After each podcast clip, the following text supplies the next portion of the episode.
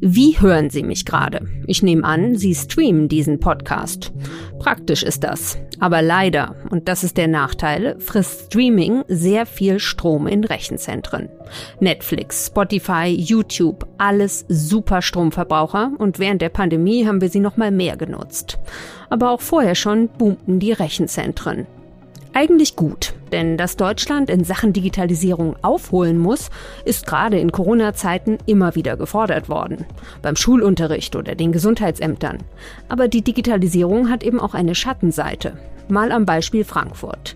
Die Rechenzentren der Stadt haben im vergangenen Jahr rund 60 Prozent mehr Strom verbraucht als die 400.000 Privathaushalte Frankfurts. Deshalb frage ich jetzt im Podcast für Deutschland. Was sind Rechenzentren nochmal genau? Wie könnten sie klimafreundlicher werden? Zum Beispiel indem die Abwärme, die beim Kühlen der Server entsteht, zum Heizen von Wohnungen genutzt wird. Und wieso sind sie eigentlich so hässlich? Heute ist Dienstag, der 8. Juni. Mein Name ist Angelika Fei und ich freue mich, dass Sie dabei sind. Eines der größten Rechenzentren Europas entsteht gerade im Rhein-Main-Gebiet in Hanau. Und direkt nebenan in Offenbach ist schon das nächste Riesending geplant. Das größte Rechenzentrum Deutschlands soll es sein. Also die Branche wächst und wächst. Darüber spreche ich jetzt mit meiner FAZ-Kollegin Inga Janowitsch. Sie schreibt vor allem über die Internetwirtschaft. Als erstes interessiert mich, was ist ein Rechenzentrum? Rechenzentren sind letztlich, ähm, also zumindest die, von denen wir jetzt reden, sind Gebäude mit Computern, Servern, verschiedene Arten von Server, Speicherserver, Server, die Daten versenden und so weiter und so fort, die da drin stehen. Also in so einem Rechenzentrum werden Daten verarbeitet, gespeichert und weitergeleitet. Die gibt es in riesengroß, also wirklich sehr, sehr große Gebäude. Es gibt die aber auch ganz klein, dass sie im Keller von einem Büro oder einem Firmengebäude stehen. Ähm, deutschlandweit soll es so um die 50.000 davon geben. Die meisten, 85 Prozent, gehören Unternehmen. Da sind alle Daten, die Unternehmen haben, ähm, gespeichert und werden da verarbeitet. 15 Prozent sind die sogenannten Co-Location Data Center. Über die reden wir jetzt eigentlich massiv, weil das ist die Branche, die boomt. Das sind die Rechenzentren, die man sieht, weil die dann auch nicht unbedingt auf Firmengeländen stehen, sondern irgendwo in der Stadt und in Gewerbegebieten. Und die wachsen, also deren Zahl wächst gerade mächtig an. Im Prinzip sind das Anbieter von, wir nennen die hier immer gerne, gut gesicherten Kühlhäusern, die dann auch noch einen sehr, sehr schnellen Internetanschluss haben. Aber so kann man sie sich im Grunde vorstellen. Und da kann man sich einmieten. Da kann man einen Schrank mieten für seine Server. Man kann aber auch eine Etage mieten. Das ist ganz unterschiedlich, was man braucht. Und wenn ich mir vorstelle, wie die von innen aussehen, dann steht da quasi einfach, man kennt das ja auch aus irgendwelchen Hackerfilmen, ähm, da steht dann quasi einfach Reihe von Reihe von Computern. Genau, da stehen sogenannte Racks, das sind so ja, Metallregale, wenn man so will. Äh, da liegen diese, diese Server, die sind wenn man sie noch kennt, ein bisschen vergleichbar sehen die aus wie die äh, Module von alten Stereoanlagen. Also ganz grob, ne? Da gehen eigentlich nur Kabel rein und raus, aber so von der Größe, von der Dimension, so wie früher der CD-Player und der Receiver, den man so in seine Stereoanlage eingebaut hat, so ähnlich sieht das aus. Und die stehen in diesen, also sind eingeschoben in diese Racks äh, und sind verkabelt natürlich wie die wie verrückt so miteinander untereinander und wenn die arbeiten sieht man sie ein bisschen blinken und dann gehen große Kabelströme an der Decke oder im Boden dann irgendwann weg und dann werden es immer mehr Kabel. Also das, das ist, was man, was man da drin eigentlich sieht. In der Regel ist dunkel, man hört die Klimaanlagen, es ist ähm, diese Rechner erzeugen alle Abwärme, deswegen muss man die kühlen. Dafür braucht man eben auch einen Teil des Stroms. Und ähm, ja, was sieht man noch? Man sieht sehr große Dieselgeneratoren, meistens im Keller oder so. Die sind da für den Fall des Stromausfalls. Das sind so Generatoren, wo damit kann man auch Frachtschiffe betreiben. Die sind wirklich sehr, sehr groß. Während mit die, also da gibt es irgendwo gibt es auch noch einen Dieseltank an so einem großen Rechenzentrum. Für den Fall der Fälle, dass da alles ausfällt, wird regelmäßig getestet und damit versprechen die sozusagen komplette Ausfallsicherheit. Und was liegt da drin? Also jetzt zum Beispiel, wenn ich mir vorstelle, meine Daten, ja, also meine Fotos in der iCloud. Wo liegen die? Liegen die in so einem deutschen Co-Location-Rechenzentrum oder in den USA? Ja, vermutlich liegen sie sowohl als auch. Also sie liegen ja nicht immer fest. Sie müssen erstmal vom Handy sozusagen über mehrere Umschaltplätze bis zu Apple kommen und dann muss Apple die irgendwo lagern und dann wird Apple die in jedem Fall nochmal woanders lagern. Für den Fall der Fälle, dass äh, mal doch irgendwas schief geht oder was ausfällt. Also die ganze IT arbeitet eigentlich immer mit Redundanz. Also es gibt eigentlich fast alles zweimal, mindestens zweimal, sehr, sehr häufig. Aber in, in diesen Rechenzentren, was liegt da drin? Da liegen Unternehmensdaten, wenn die keine eigenen haben, sondern wenn die jetzt, und das machen, tun sie immer mehr, sich entscheiden, Cloud-Dienstleistungen, äh, vor allen Dingen natürlich von Microsoft und äh, Google und Amazon, in Anspruch zu nehmen dann liegen ihre Daten eben auch auf deren Speichern. Die haben die überall im Prinzip, die haben ganz viele Standorte. Ne? Das ist nicht einer, sondern das sind verschiedene Rechenzentren, in denen die äh, sich einmieten. Ähm, dann liegt da natürlich, da liegen sehr, sehr viele Netflix-Filme, da liegen alle unsere Online-Bestellungen, da liegen unsere Google-Suchen. Also eigentlich liegt da alles, was wir irgendwo brauchen, was wir benutzen, was wir mit dem Handy tun. Das findet irgendwann seinen Niederschlag in, in Rechenzentren. Und je nachdem, wer der Anbieter ist, ähm, bleibt es entweder ganz in Europa, das passiert mit den meisten Handynutzungen, die wir machen, nicht, oder es geht dann eben, was weiß ich, zum, zum Speichern zum Beispiel, nicht zum Weiterverarbeiten, aber zum Speichern auch in die, in die USA.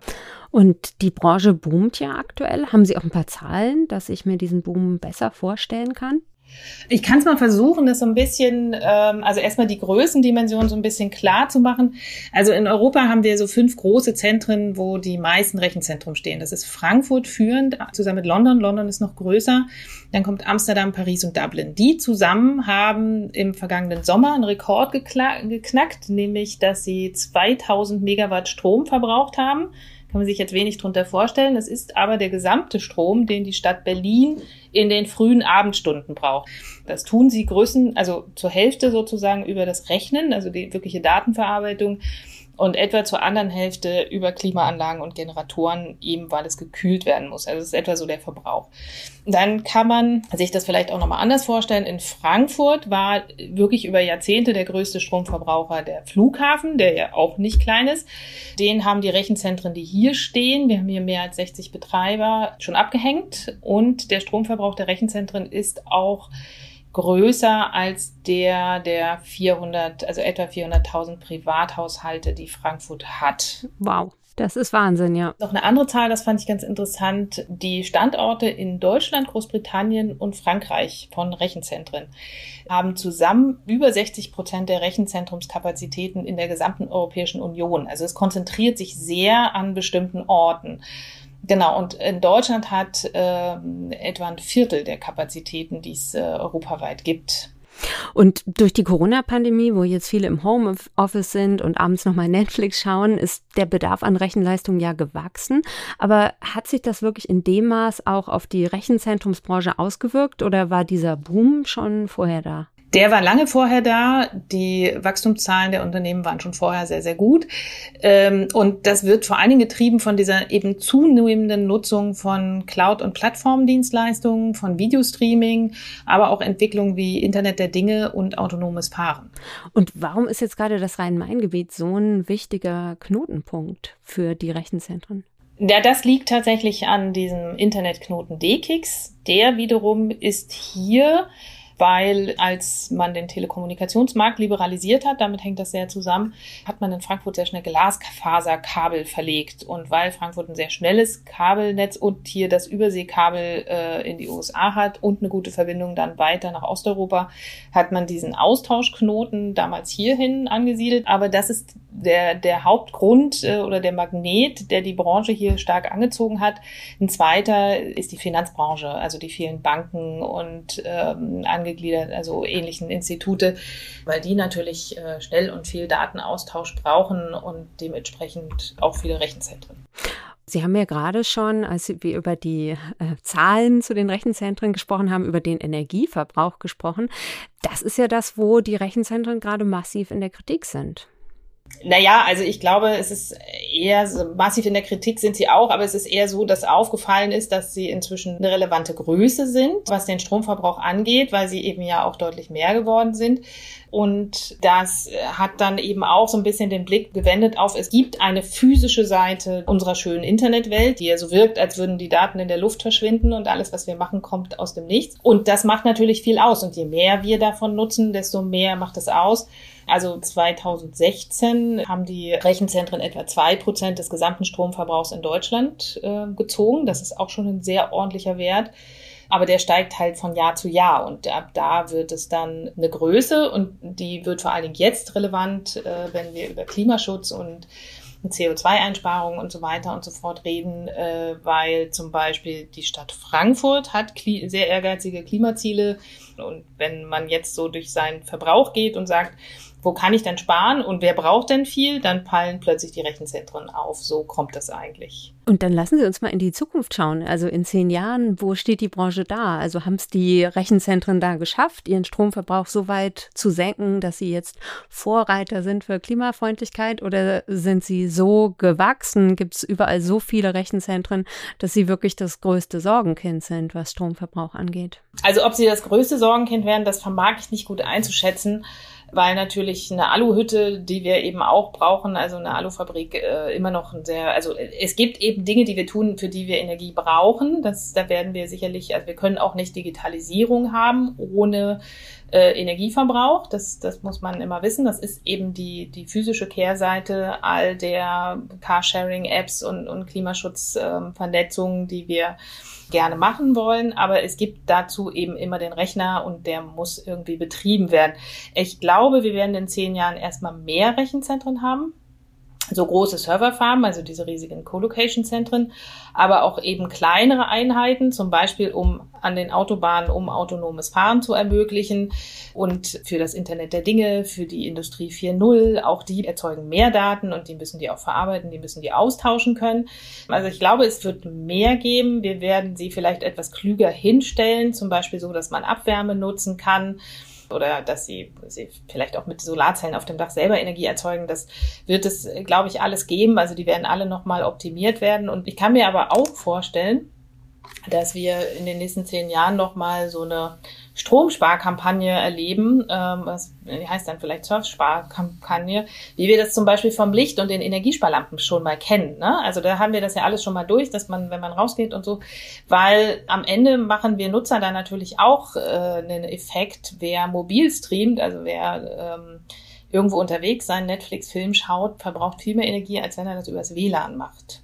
Und das sind natürlich Dinge, die die Verbraucher kaum wissen oder für die sie sich, glaube ich, eher weniger interessieren. Und deswegen kann ich mir schon vorstellen, dass wir, auch weil wir merken, dass diese Rechenzentren doch groß und größer werden und hungrig sind, ähm, dass man vielleicht auch das irgendwann nochmal thematisiert.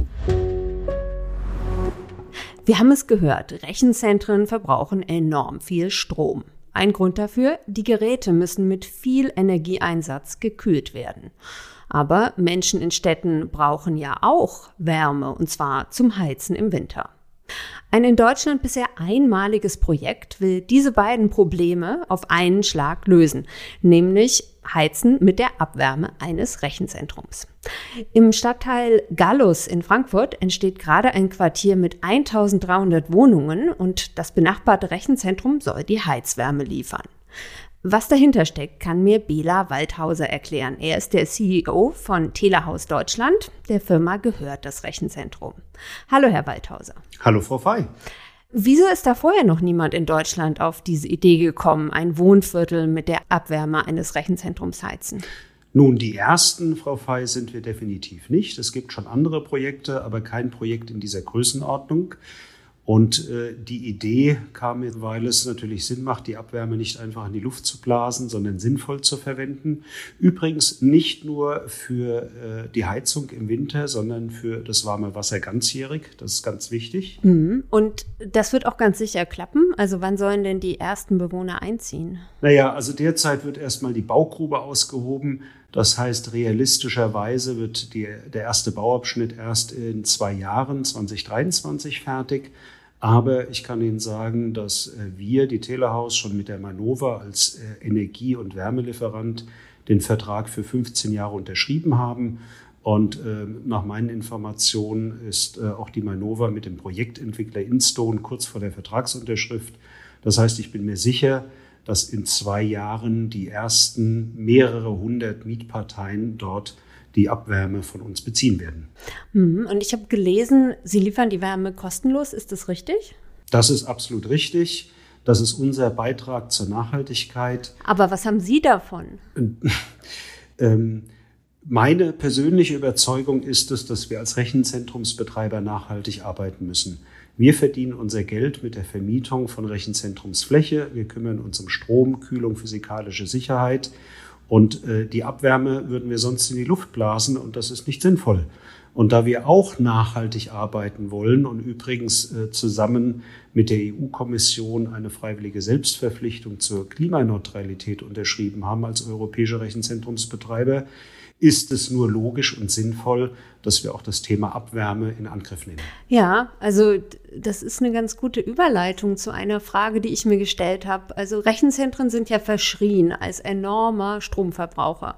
Und könnte es nicht auch sein, dass die Branche ein Antreiber für grünen Strom wird und für solche innovativen Lösungen, eben gerade weil sie so enorm viel Strom braucht und wenn man so enorm viel davon braucht, dann ist man auch noch mal viel mehr gezwungen, ähm, wirklich neu zu denken. Also definitiv äh, äh treiben wir das Thema äh, erneuerbare Energien voran wir, die Telehaus, aber unsere Mitbewerber, wir kaufen seit vielen Jahren grünen Strom, zertifizierten Strom ein. Und eine der Forderungen für die Zukunft ist, dass es äh, einfacher gemacht wird für uns, sogenannte Power Purchase Agreements zu schließen, was heute noch ein bisschen schwierig ist. Was ist das? Power Purchase Agreement? Diese Power Purchase Agreements, also diese Stromeinkaufvereinbarungen, die schließen wir als Rechenzentrumsbetreiber dann mit Lieferanten von grünem, von erneuerbaren Strom über 10, 15 Jahre, äh, was den Lieferanten dieses grünen Stromes garantiert, dass sie über diesen Zeitraum äh, ihre Investitionen wieder reinholen. Und wie ist es mit der Politik? Sollte die Ihrer Meinung nach da auch nochmal eingreifen, um gewisse Weichen bei der Rechenzentrumsbranche nochmal mehr in Richtung klimafreundlich zu stellen? Also ich glaube, die Politik sollte sich erstmal darum kümmern, dass unser Energiemix grüner wird. Wir sind zwar auf dem richtigen Weg, gerade in Deutschland, aber wir können natürlich nicht klimaneutral sein. Übrigens die Selbstverpflichtung auf EU-Ebene bezieht sich auf die Rechenzentren in der EU, die dann bis 2030 als Selbstverpflichtung klimaneutral sein sollen. Klimaneutral können wir nur erreichen, wenn wir auch 100 Prozent grünen Strom bekommen, was heute natürlich sehr schwer ist. Deswegen hatte ich vorhin die Power Purchase Agreements erwähnt wo man dann entsprechenden grünen Strom einkaufen kann. Sie haben ja jetzt ein innovatives Projekt mit der Abwärme für das Quartier in Frankfurt. Gibt es außerdem noch andere Lösungen, dass, ne, dass man grünen Strom kauft? Okay, aber gibt es noch weitere ähm, innovative Lösungen, die Sie sehen, mit denen Rechenzentren klimafreundlicher werden könnten? Auf jeden Fall. Zum einen denke ich, dass die IT-Hardware-Hersteller gefordert sind, Server äh, zu bauen, die weniger Energie, weniger Strom verbrauchen. Das Gleiche gilt für die Softwarehersteller, Softwareentwickler, dass die nicht nur auf die Performance ihrer Software achten, sondern auch darauf, wie viel Strom diese Software bei der äh, Erfüllung der Aufgaben verbraucht. Und äh, zu guter Letzt ähm, kühlen wir heute die Server in dem Rechenzentrum mit Luft. Luft hat aber eigentlich eine sehr schlechte Wärmeleitfähigkeit. Man sollte viel lieber Flüssigkeit, zum Beispiel Wasser nehmen. Und dann sollte man die Server dort kühlen, wo die Hitze entsteht, nämlich auf der Platine beim Prozessor. Diese Server gibt es heute schon. Und es hat drei Vorteile, wenn man die zukünftig in den Rechenzentren verwenden würde. Erstens würde man die Wärme genau dort abnehmen, wo sie entsteht, nämlich beim Prozessor. Zweitens würde man mit Flüssigkeit, zum Beispiel Wasser, ein wesentlich besseres Medium mit wesentlich besserer Wärmeleitfähigkeit nutzen, äh, um die Wärme abzutransportieren. Und drittens, die Wärme, die dann entsteht, hat ungefähr die doppelte Temperatur dessen, was wir heute an Abwärme produzieren, nämlich 60 bis 70 Grad dann. Und das könnte man problemlos nicht nur in ein Nahwärmeprojekt stecken, so wie wir es jetzt im Gallusviertel machen, sondern in ein Fernwärmenetz der vierten Generation ohne dass man das, die Temperatur nochmal zusätzlich äh, hochschieben muss. Und wie sorgt man dafür, dass es keinen Stromschlag gibt? Diese Verrohrungen, wo die Flüssigkeit kommt, die müssen natürlich äh, extrem dicht sein. Aber wie gesagt, es gibt schon solche Installationen, sehr, sehr wenig, weil sie immer noch sehr aufwendig und teuer sind. Äh, aber das ist aus meiner Sicht die Zukunft, meine Vision, dass wir äh, in, ich sag mal, von heute ab in zehn Jahren nicht mehr mit Luft kühlen, sondern mit Flüssigkeit direkt am Server. Übrigens, die alten Großrechner, sogenannte Mainframes, waren damals auch wassergekühlt in den 70ern, 80ern. Heizen mit der Abwärme von Rechenzentren, das könnte es in Zukunft häufiger geben, haben wir gerade gehört. Rein rechnerisch könnte beispielsweise mit der Abwärme der Rechenzentren in Frankfurt bis zum Jahr 2030 nahezu der gesamte Wärmebedarf von Privathaushalten und Bürogebäuden der Stadt gedeckt werden. So das Ergebnis eines Forschungsberichts, der vom Verband der Internetwirtschaft ECO unterstützt worden ist. Dafür müssten Rechenzentren aber nah an die Wohnviertel der Menschen und da gibt es ein Problem. Sie sind hässlich. Weshalb das so ist, das will ich von meinem FAZ-Kollegen Matthias Alexander wissen. Er schreibt fürs Feuilleton über Architektur. Hallo, Herr Alexander. Hallo, Frau Frey. Wir haben jetzt schon viel gehört über den Energieverbrauch von Rechenzentren, aber die Fläche ist ja die andere Seite. Ja, das wird jedenfalls immer mehr zum Thema, ähm, zumindest in den Städten, in denen es äh, viele Rechenzentren gibt. Das sind ja nicht alle, sondern es sind vor allen Dingen diejenigen, die die äh, Internetknotenpunkte haben. Frankfurt gehört in Deutschland vor allen Dingen dazu. Und das einzelne Zentrum nimmt nicht so wahnsinnig viel Platz in Anspruch, aber die Häufung, die macht es halt aus und auch die Tatsache, dass bisher nicht nach oben gebaut wird, sondern dass das eher flache Gebäude sind. Also in der Summe, in der Tat, tut sich zum Beispiel Frankfurt inzwischen schwer, neue Standorte für Rechenzentren zu finden. Und Sie beschäftigen sich ja für die FAZ mit Architektur. Wie sehen denn die meisten Rechenzentren aus? Können Sie uns mal ein typisches beschreiben? Ja, das ist gar nicht so einfach, weil sie eigentlich nach gar nichts aussehen. Also man könnte es vielleicht am ehesten mit einer Umspannstation in riesigen Dimensionen vergleichen oder mit so einem großen Trafo-Gebäude, Trafostation. Ähm, es sind eigentlich fensterlose Gebäude, die mit Alu Aluminiumpanelen oder äh, verkleidet sind oder mit Metallelementen. Es gibt auch manche Sichtbetonbauten, je nachdem, was der Bauherr bevorzugt und was vielleicht in dem Moment am günstigsten war. Meistens ist noch ein Grünstreifen drumrum.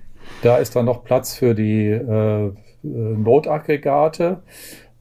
Und dann folgt ein hoher Zaun, gern auch abgesichert mit Stacheldraht, so dass man das Ganze auch entfernt mit einem Gefängnis vergleichen kann. Oh Gott. Und das hört sich jetzt ziemlich hässlich an. Warum gibt man sich da nicht ein bisschen mehr Mühe? Ja, ich glaube, das sind ökonomische und praktische äh, Erwägungen. Es ist halt einfach billiger, eine möglichst schlichte Fassade zu bauen äh, mit den immer gleichen Elementen und womöglich gar keinen Architekten zu beauftragen, der sich ein bisschen Mühe gibt. Es gibt erste Ansätze, die aber in Frankfurt noch nicht so wirklich gelungen sind. Da ist dann mal ein Fenster dabei oder da werden dann bunte Aluminiumpaneele genommen. Aber das sieht eigentlich auch noch nicht wirklich brauchbar aus. Ähm, und der zweite Punkt ist, glaube ich, dass man sich so ein bisschen an der Umgebung orientiert. Und wenn man durch deutsche Gewerbegebiete fährt, und da stehen ja meistens diese Rechenzentren, dann ist da insgesamt das architektonische Niveau auf einem sehr, sehr niedrigen Niveau. Ja, das stimmt.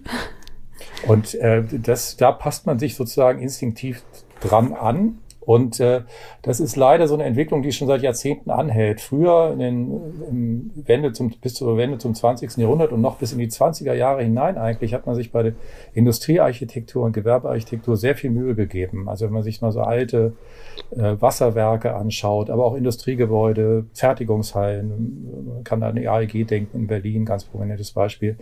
Damals haben die Industrieunternehmen sehr viel Wert darauf gelegt, äh, dass sie gut aussehen, einfach ihre Gebäude und darüber sozusagen auch Werbung gemacht. Und dieses Bedürfnis der Unternehmen, sich über Architektur darzustellen, das ist leider stark zurückgegangen in den vergangenen Jahrzehnten. Und das fügt sich, die Rechenzentren fügen sich, glaube ich, in diese Unkultur der Architektur in, in, in der Industrie ein. Gibt es denn auch Ausnahmen, also schöne Rechenzentren? Ja, es gibt, äh, wie gesagt, die ersten Bemühungen in Deutschland, wenigstens mal ein bisschen Gestaltung reinzubringen, meines Erachtens noch nicht wirklich gut gelungen, aber es bahnt sich in, auch in Frankfurt eine erste Ausnahme an. Das ist insofern ein Sonderfall als ein denkmalgeschütztes Gebäude aus den 60er Jahren, das die ehemalige Neckermann Versandszentrale zu einem Rechenzentrum umgebaut werden soll. Die ist von dem bedeutenden Architekten Egon Eiermann entworfen worden und ist wirklich ein umwerfender Bau, äh, ganz klassischer, moderner Bau, aber sehr, sehr ansehnlich. Was heißt aber? Er ist sehr, sehr ansehnlich. Und der ist jetzt gekauft worden von einem großen Rechenzentrenbetreiber, der in diesem Gebäude, das lange eben Versandszentrale war, dann äh, hineingebaut wird. Die Fassade wird äh, sogar saniert werden. Das wird hinterher, glaube ich, sehr, sehr gut aussehen.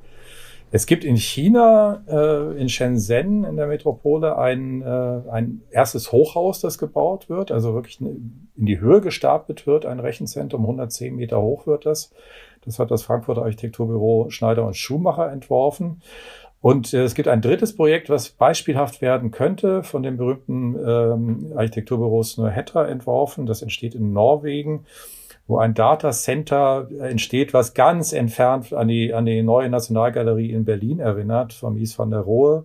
Also große Glasfront und oben ein, ein äh, Metalldach drüber, das dann über diesem Glas schwebt. Und das soll zugleich auch noch ökologisch vorbildlich werden. Mit der Abwärme der, der Datencenter will man dann da die ganze Stadt sozusagen betreiben, die da in der Nähe liegt.